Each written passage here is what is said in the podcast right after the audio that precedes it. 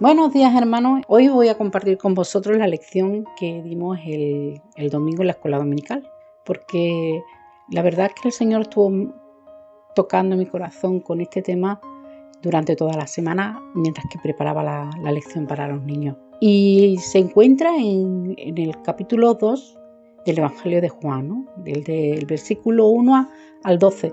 Y como muchos ya sabréis, se trata de la boda de Caná, esa boda donde falta el vino. Yo creo que todos más o menos conocemos la historia y donde al final eh, el Señor convierte esas aguas en, en el mejor vino. Ahora es muy fácil, la verdad, preparar una boda, ¿verdad? Bueno, muy fácil. Porque mm, normalmente el invitado tiene que confirmar si va o no va. Eso nos facilita bastante el preparar una boda. Pero en aquel entonces, pues ni se sabía la gente que va a venir, ni se sabía lo que podía durar una boda. Así que había que ser previsores y tener, la verdad, bastante comida y bastante bebida. Y en esta ocasión falta el vino.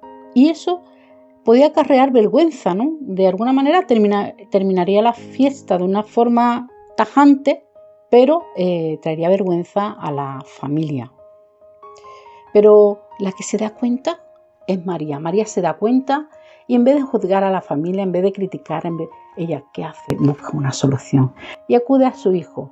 Jesús, lo primero que dice, ¿qué tienes conmigo, mujer? Aún no ha llegado mi hora. Ella sabía que Jesús no habría oído sordo a una necesidad. Así que le dice a, a los sirvientes, hagan todo lo que Él les ordene.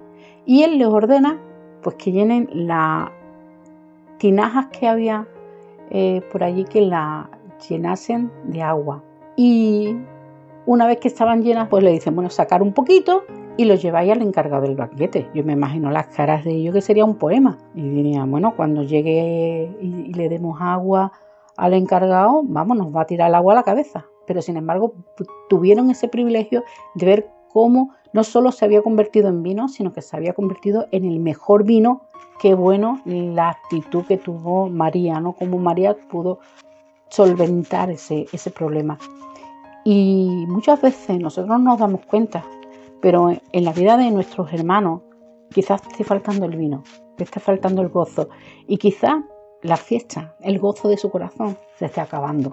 Y yo me pregunto, ¿nos damos cuenta? ¿Nos estamos dando cuenta? Y muchas veces sí nos damos cuenta, pero nos dedicamos a criticar, a juzgar, a pensar que qué habrá hecho para estar así. Pero sin embargo el Señor nos está enseñando que tenemos que acudir a la necesidad. Tenemos que anteponer la misericordia y el amor a cualquier argumento, porque no podemos permitir que a nuestro hermano se le acabe el vino, que a nuestros hermanos se le acabe el gozo. Y y en su corazón ya no esté, ya no haya fiesta, ya no haya gozo.